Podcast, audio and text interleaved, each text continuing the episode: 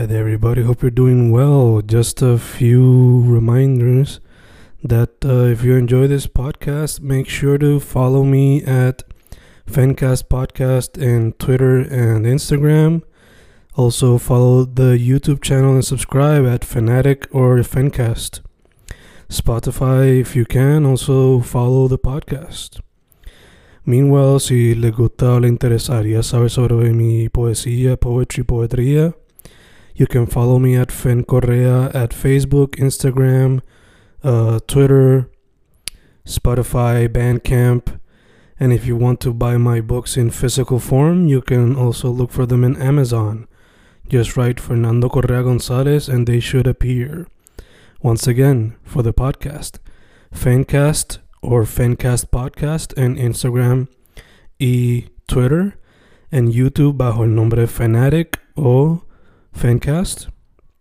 Y si le interesa mi poesía, poetría, poetry, Fen Correa en Facebook, Instagram, Twitter, Spotify, Bandcamp y en Amazon bajo Fernando Correa González. With all that being said, enjoy the interview. Thank you.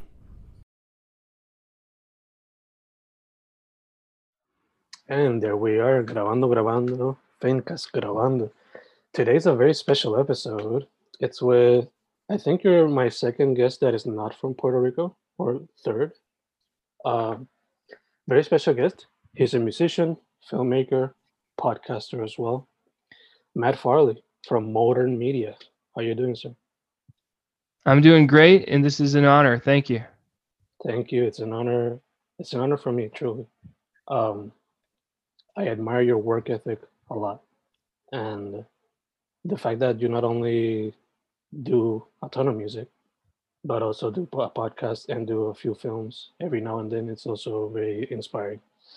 So, I mentioned right now, of course, that you work in film, music, podcasting, but I wanted to find out, uh, as a form of introduction, which one came first as an interest, and how did you pursue said art form?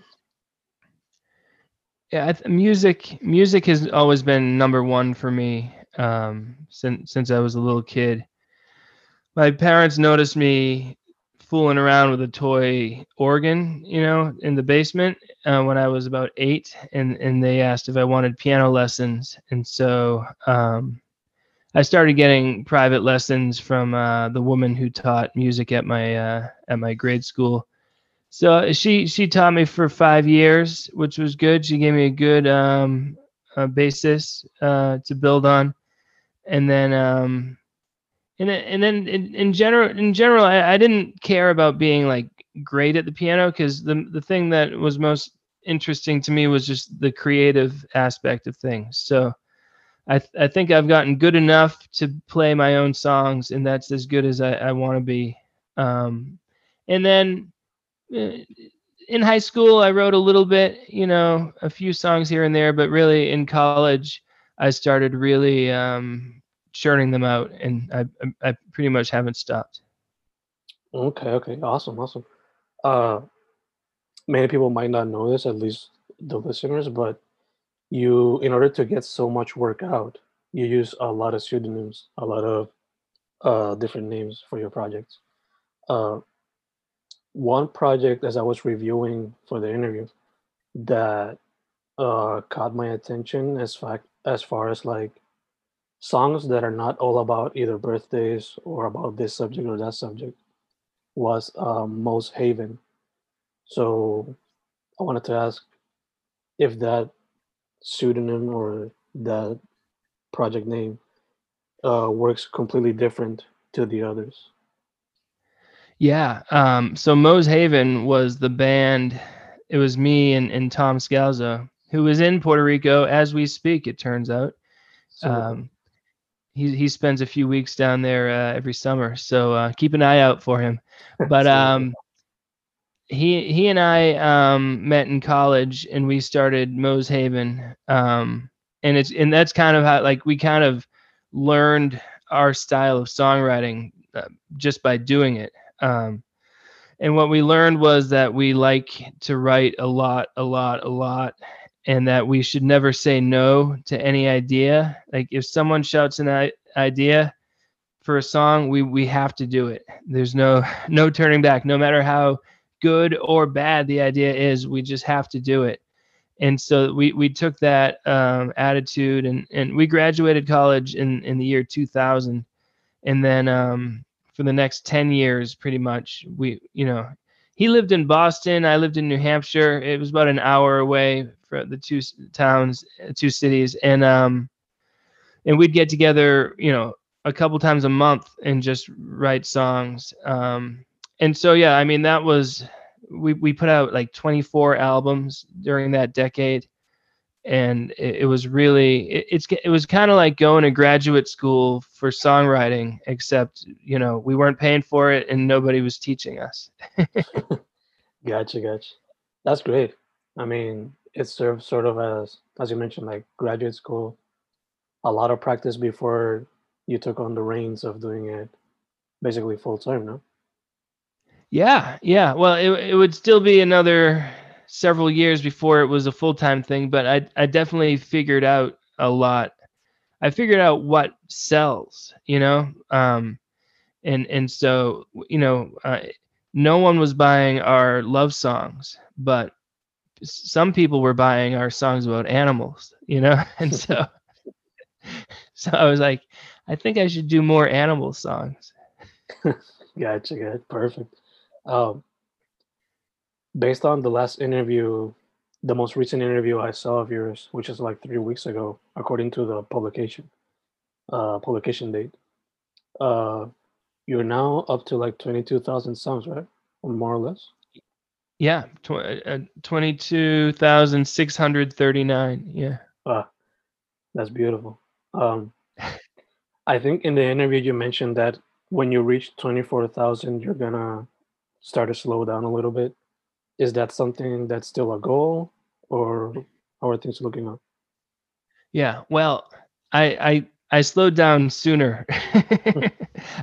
I was do this whole year up until just a month ago. I was doing 50 songs a week, and um, I mean that's that's a good pace. And so from so from December 2020 until July 2021, I did 50 songs a week, mm. and I also made a movie, a feature length movie.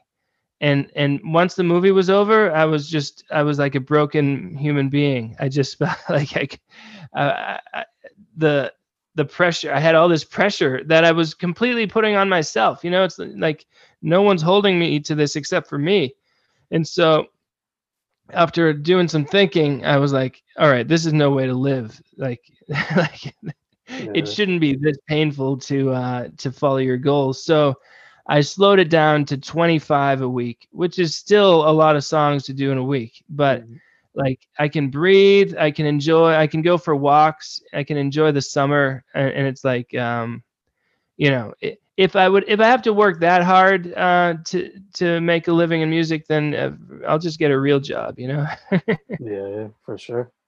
Have you thought of, since you're so prolific with your music, have you thought of maybe applying that same that type of work ethic or technique to another medium? Maybe instead of making long feature film, maybe a lot of short films?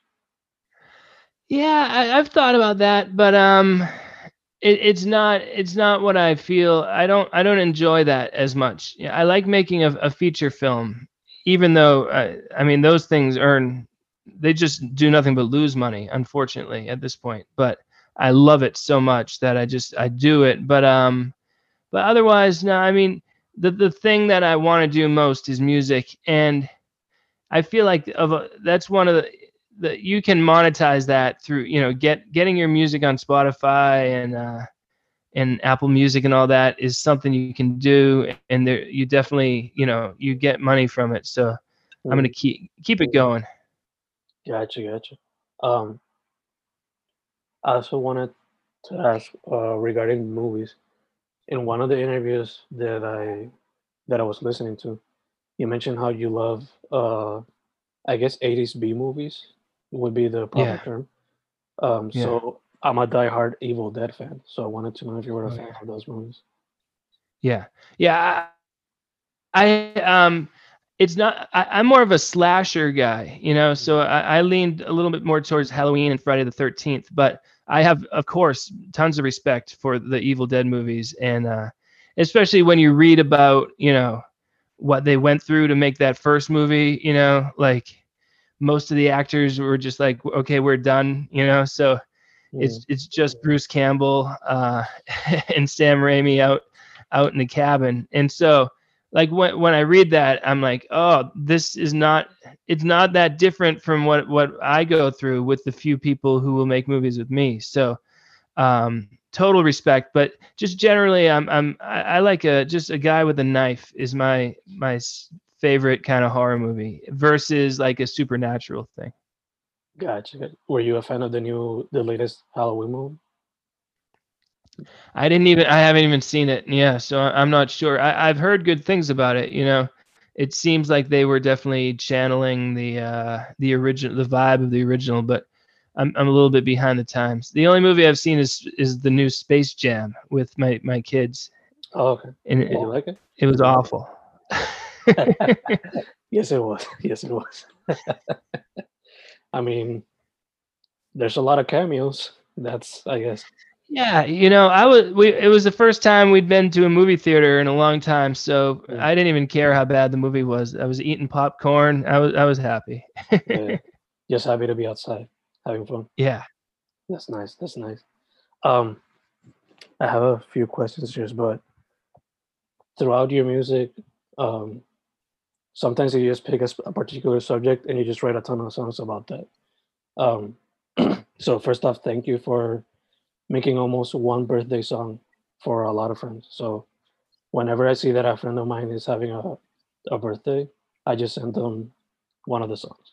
So that's always Nice. Yeah. Yeah. and I even have like a little playlist with like seven of your songs. My girlfriend's name is Michelle, so I have those seven songs right there for whenever there's a, a situation, a moment. so jumping off the of this of this question, uh, again, sometimes you pick a topic, you focus on it, and you write a ton of songs about that. Is there a specific topic that you have yet to touch that you would like to touch in the future? Um, yeah. Um, I I have a list uh, of of ideas. You know, like um, I, I did a bunch of like congratulations songs, like, and it gets real specific. You know, like one of the songs is called "Congratulations on Getting Married for the Second Time." You know, like it's getting and and I keep coming up with more and more just ridiculous things. You know, like you lost your fifth tooth. You know. Mm, So like um I would love to do an album like that just cuz it cracks me up. And then um I did a jobs album and I uh, where every song there's 80 songs each about a different job and I I've got a whole like a 100 more ideas for that one. But right now I'm focused I'm doing um songs about cities because um just cuz it, it's real easy. I don't have to think about it too much. I just I, I go to each state and look at their most populated um, cities and do a song for the top 50. And I will be doing Puerto Rico at some point, probably within a year. I'm happy to announce.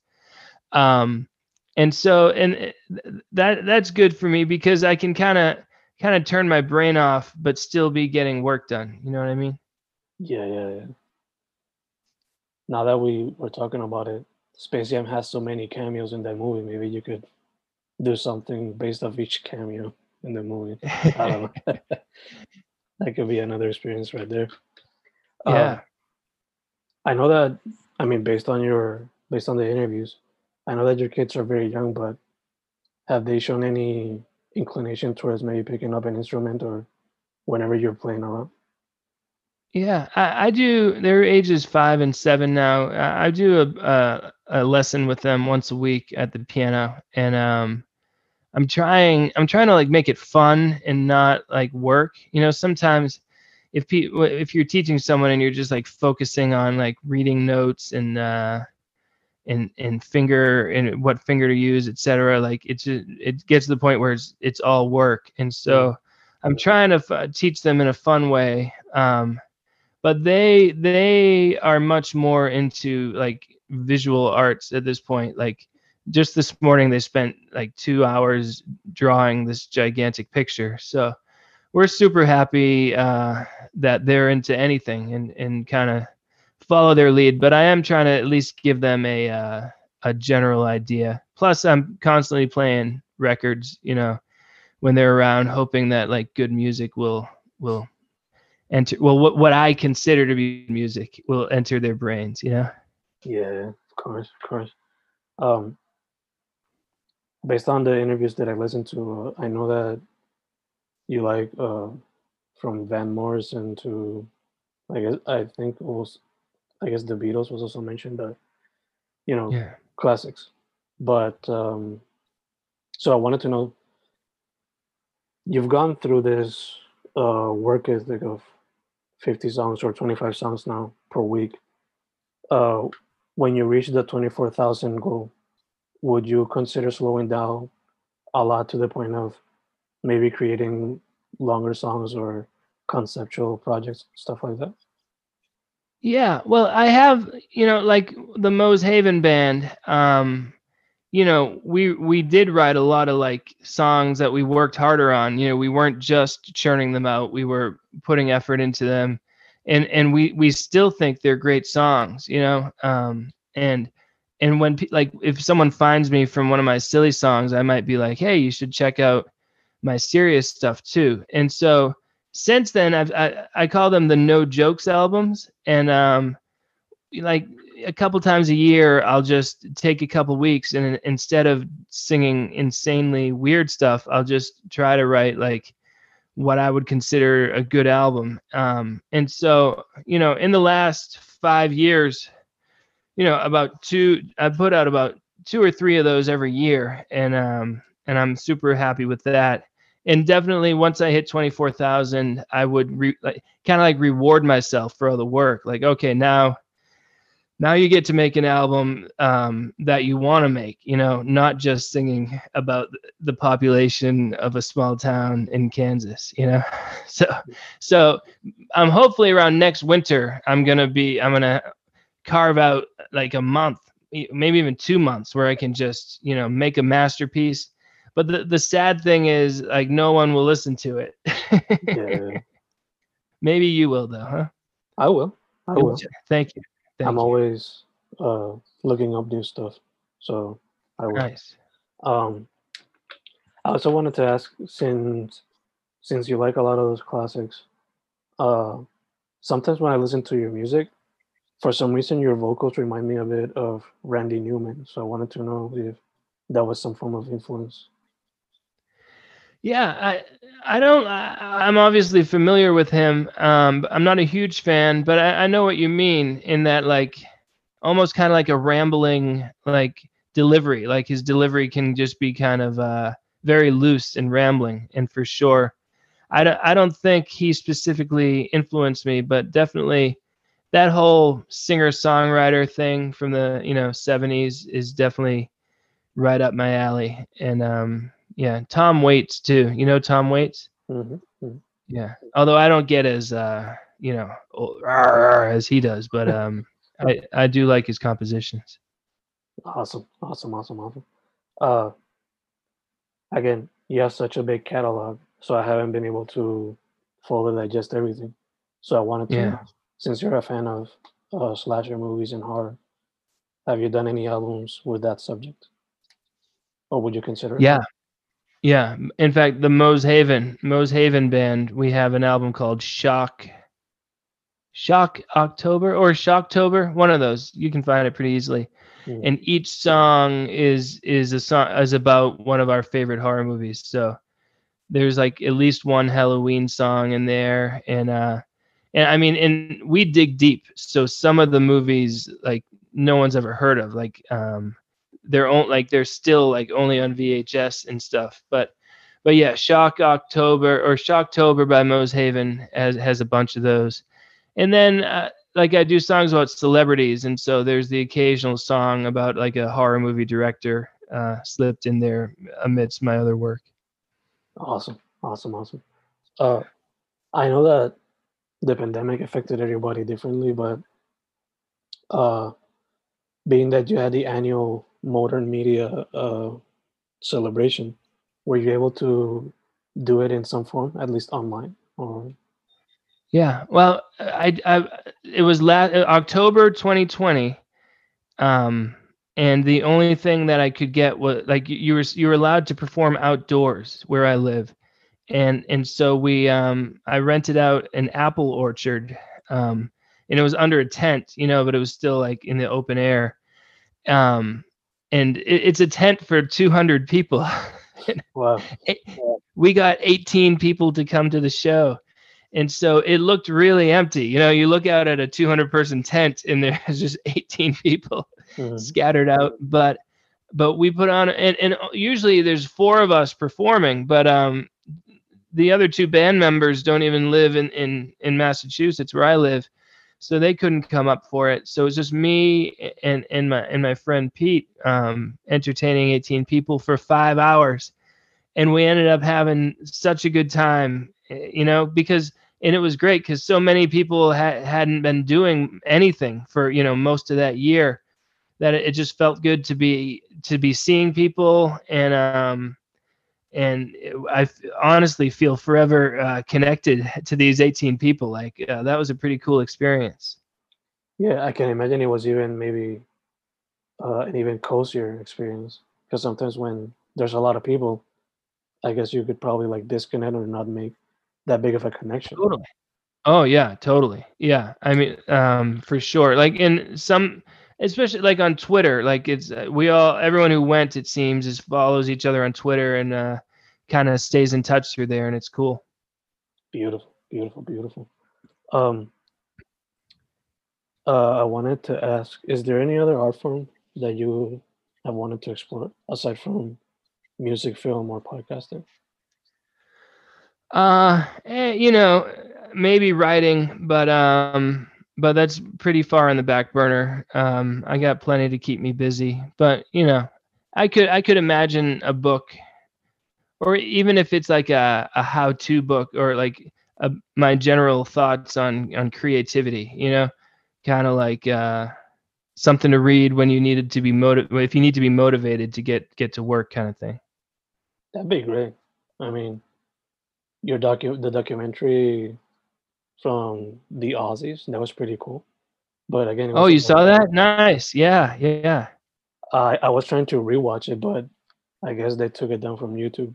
I don't know because It's gonna be it's gonna be back. It it will officially be on YouTube in a really nice version. Hopefully, like this month. So I'm really excited about that because awesome. I tell people I'm like, I'm the subject of a Australian documentary, and you can only watch it if you fly to Australia. You know. So yeah, so finally it's going to be hopefully it's going to be worldwide soon and and yeah that's the th- like even like some my friends that i work with have written some many songs that are like better than mine Mm. and i'm i'm jealous in some ways but also i take i take a bit of ownership because they wouldn't have written it if i hadn't forced them to you know like one of my best skills is just being like we're doing an album I need you to write a song, and then that that'll light the fire and, and get them uh, get them creating. But then I get, like I said, then I get jealous when when the song gets complimented by people.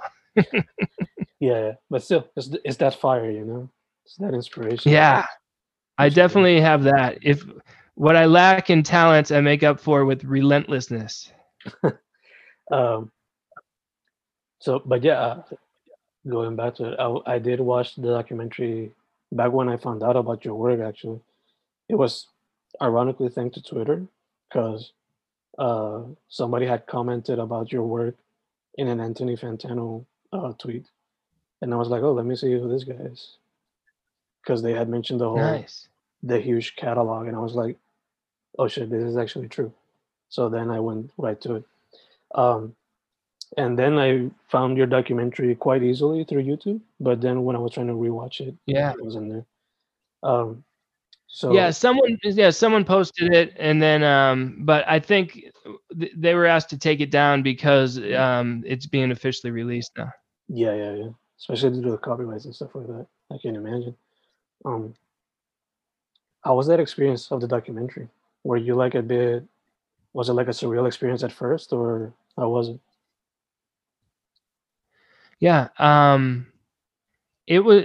I mean, it was. It was great because the there were four people. There was a producer. There's the main guy who's on the on the TV. Then there's a cameraman and an audio man, and they were all really nice people, you know. And and so we all they were here for about two weeks, and we totally totally bonded, and it, it was fun.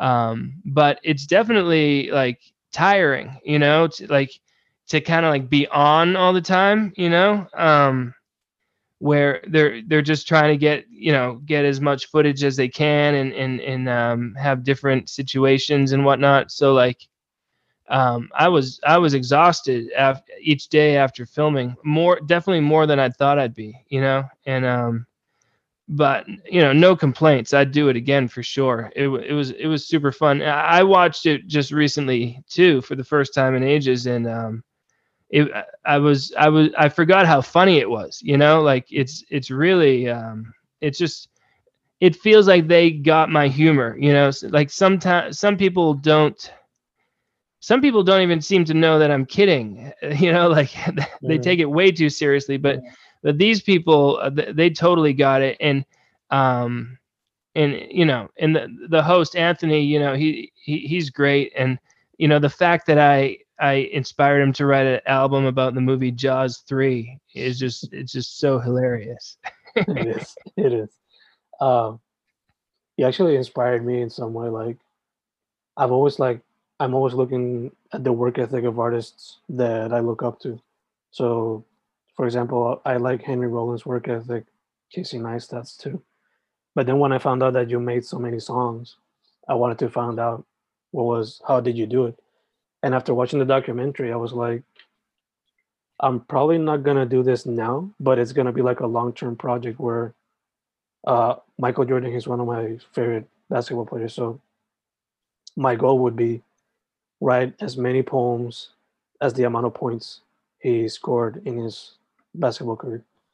Um, nice. I don't know. Is that thirty-seven thousand? Is it thirty like thirty-seven thousand? Is Something where is like it? that, yeah. Something Okay, yeah.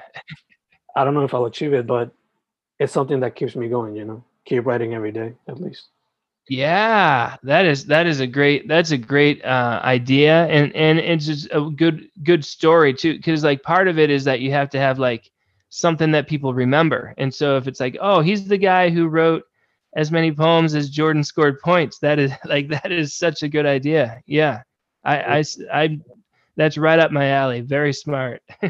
Thank you, thank you. Uh, I mentioned Henry Rollins, and he came from the punk scene. So I wanted to ask, since you're such a DIY artist, uh, has punk rock in any way inspired you?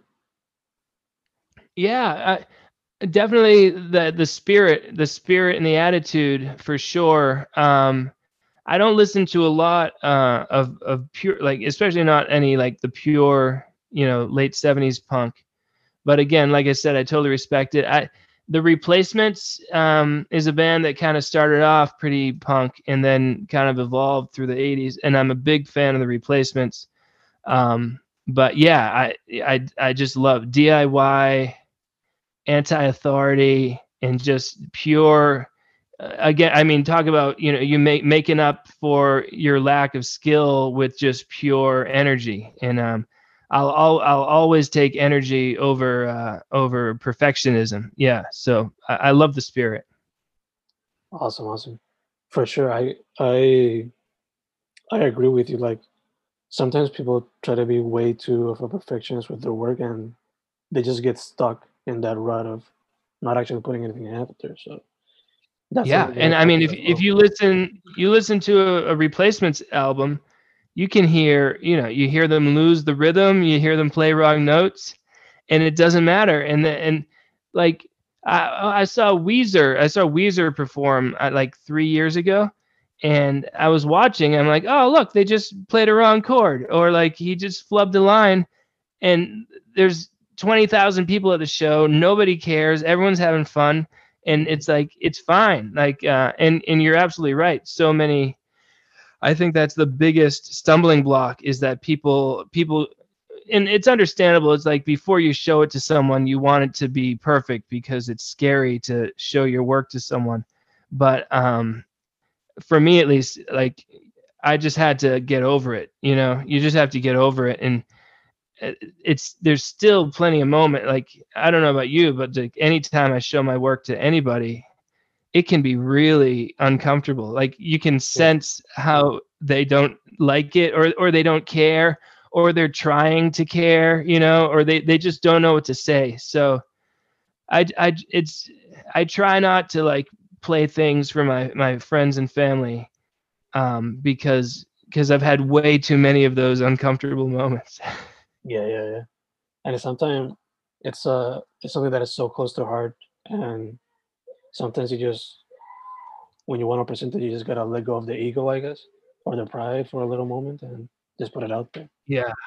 Yeah. Or I mean, but it's fun like sometimes a 2 minute song can feel like a lifetime when I'm playing it for someone who's not interested. Like they check their phone 20 seconds in, they're checking their Facebook. I'm like you couldn't listen more than 20 seconds to my song. Ah!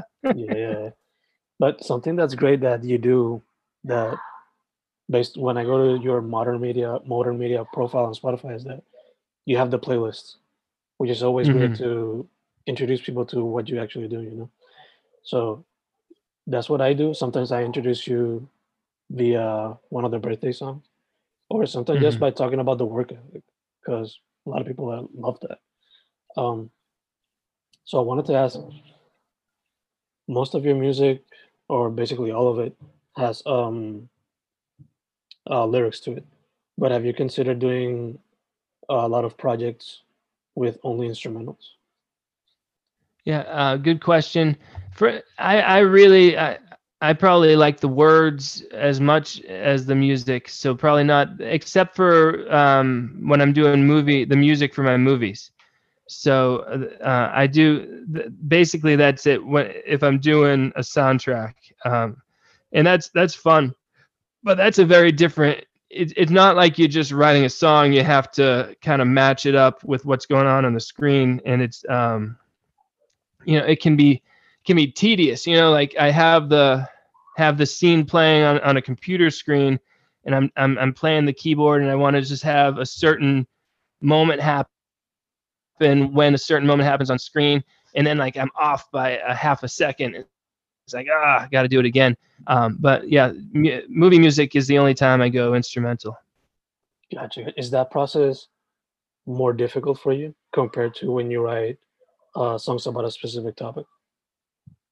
Yeah, yeah. Uh, it's more difficult for many ways. So one is lining it up with the action.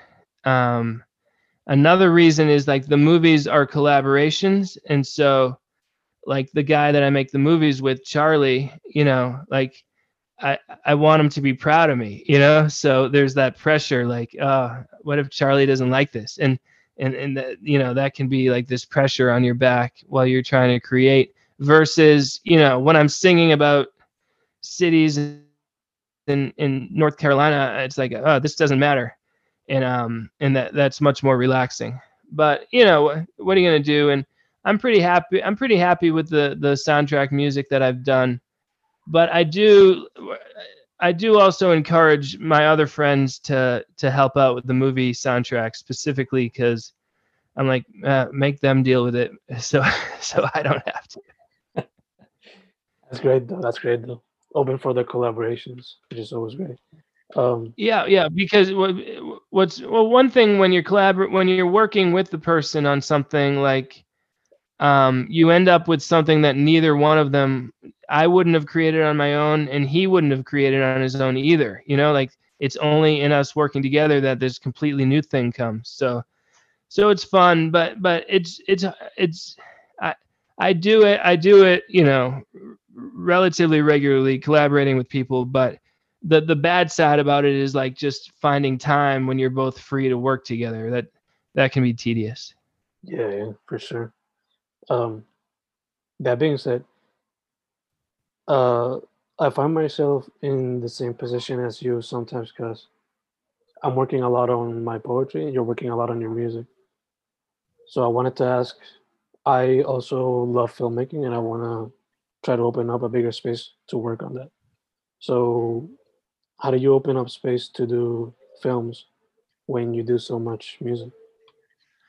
Uh yeah, so we, we did a film that we filmed just in the spring, uh, and, and it's it's been released already, and it's uh it was 75 minutes long. So we filmed it in April and May, um, and then I was editing it as we went. So like we did a weekend of filming, and then I would edit for the next week, and then we do another weekend of filming. You know, um, so so it was it it can drag on you know it can really really really drag on the movie making if you're not um really strict about it you know? So like i make a ske- i make a schedule uh ahead of time like all right on this day we're filming with this guy. We have to get all his scenes done because this is the only day he's free. And so it's like should we t- should we do another angle of this scene? No we shouldn't. We got one angle that's good enough.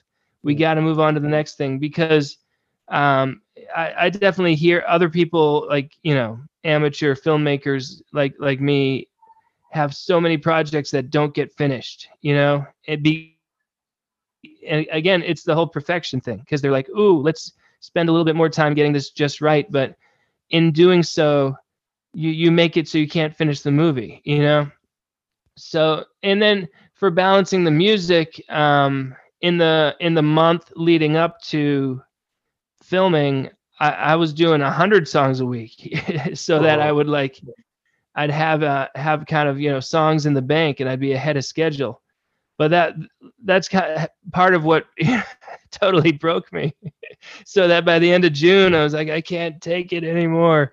Um but, but yeah being strict also writing a script that you know you can film you know it's like before I write a scene, I think, do we have a place where we can actually film this? You know, um, and so there's lots of scenes that take place in the woods. You know, because we can just go to the woods and film, or they take place, you know, in the backyard, or my friend's living room. You know, so just it, it's it's um it's all about trying to anticipate problems ahead of time so you don't even um you're you don't even hit them and yet you're still going to hit problems because it rains sometimes you know? Our last day of, of shooting it was really wet and um the scene was supposed to be out in the middle of the woods but like the camera would have been destroyed. So we found like a little spot in the woods under a bridge though. And so it's like good you know we'll make it work here. Um but it, it's kind of it, it's the best of times and the worst of times making movies you know like it, it's exciting and thrilling and also like so tiring and disappointing and painful. And or it's kind of like running a marathon too. I've run two marathons and like after the first marathon you say never again. Never again. And then a couple years later like yeah maybe i'll run a marathon uh, I wanted to ask. This is related to the twenty-four thousand mark. Uh, do you plan on maybe working on films more when you reach that twenty-four thousand goal?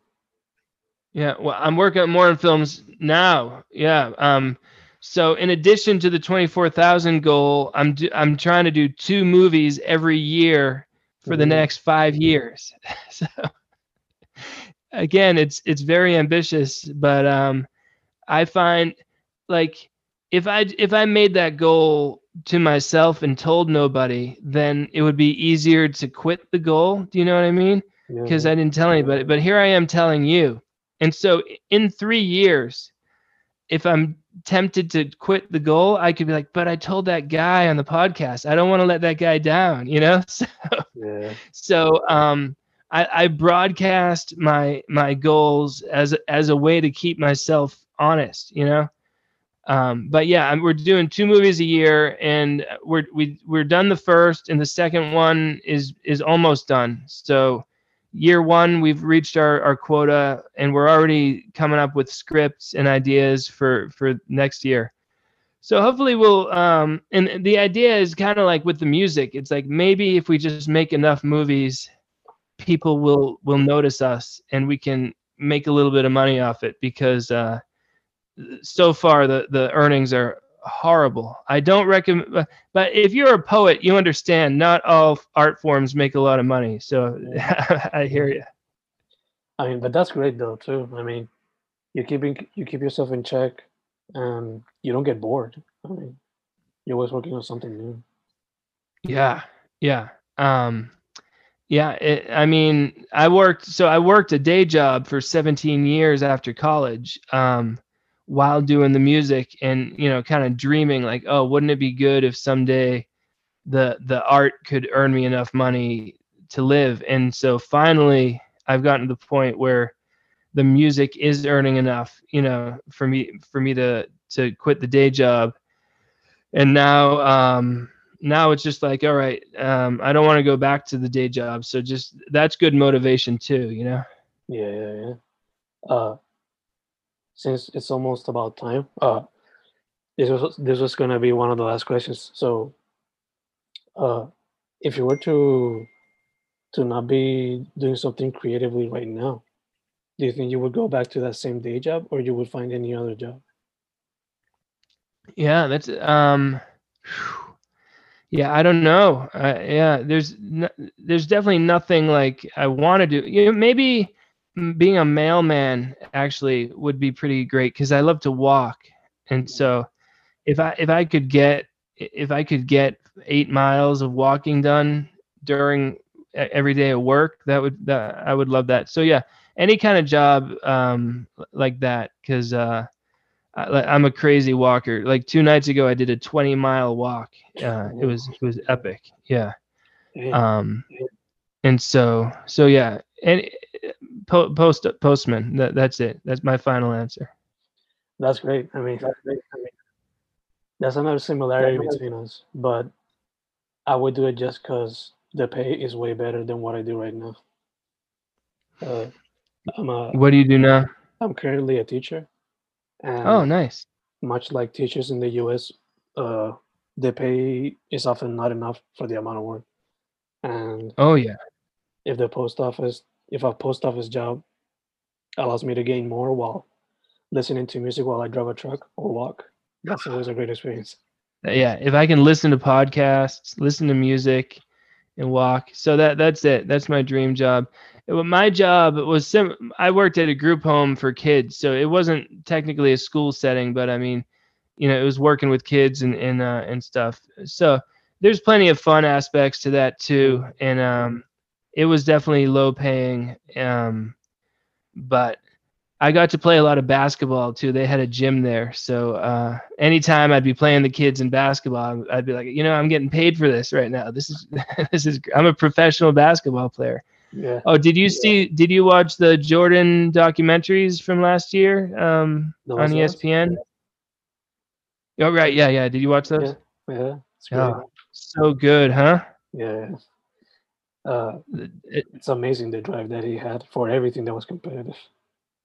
And and that inspired me too because I'm like I want to be the Michael Jordan of, of songwriting, like to get into that zone and to constantly be, you know, the the one where the rookie scored like 37 points on him, and then the next time he faced him, he scored 38 in the first half or something. Yeah. Like, I mean, that is, I mean, that kind of like focused, maniacal competitiveness is awesome. I oh after every episode, I, I just wanted to go to the park and play basketball. You know? Yeah, totally understand that feeling too. I mean, yeah. Sometimes. So are you are you are you paying? Do you pay attention to the current NBA or what? I did a little bit, mostly through highlights, and yeah. now for the Olympics, I'm watching a little bit too, but not as much as I like to. Cool. Yeah, yeah. I, I'm a Celtics fan because I live near Boston, and um, you know, it always feels like we're on the edge of something good happening, but then I don't know. But we still have Tatum and, and Brown. Horford is back too, and yeah. so um, I'm interested to see how next season goes. It's gonna it's gonna be interesting. Yeah, last season was a little bit disappointing, but I think when things get back to somewhat normal, uh, yeah. the chances will be better. Uh, Yeah, and I'm surprised. I thought Phoenix was going to win in the finals too. Me too. Um, Me too. especially after the first first two games there. But um, uh, what is your main team that you follow? I've always been a Bulls and Celtics fan, actually. Bulls, Oh, great. Okay. because I was always an MJ fan, and Celtics because I became a fan when Paul Pierce and Antoine Walker used to play there. Yeah, Pierce, awesome, and of course uh, Garnett and Pierce. That that was a good. I'm still upset about 2010. You know, we were so close to winning it again in the. We were up. We're up like 14 in the third quarter. I'm pretty sure of Game Seven. You know, um, I got to get over it. Hey, at least they're not the Knicks. Let's just put it like that. I know, even like even this season, everyone's like, "This is finally the Knicks have a competitive team," and uh, they did. all They they were a grave disappointment. Yeah, Yeah. what those poor Knicks fans. So, did you say you're on Twitter? Uh, yeah. What is your Twitter? Uh, Fen Correa. F E N C O R R E A. Okay, there you are, Yeah. And I'm gonna follow you. Nice. Well, this has been such a great conversation. Yeah, yeah. It's likewise, likewise. Where can people find your work and everything else? um uh, motern media I, the the only social media i do is twitter at motern media i do a lot i tweet constantly about how great i am and um you know uh, at, at moternmedia.com has all, all the info you need Perfect, perfect, perfect. Well, Matt, it's been fantastic. Again, thanks for uh, leaving a little bit of space. I know you're a very busy guy. Uh, hopefully, we can do it again in the future. Uh, definitely yeah this has been a lot of fun and uh i have another interview in a couple minutes so uh so i'll leave you now but this has been a, a delight yeah, yeah, likewise. Thanks. Dude. all right bye-bye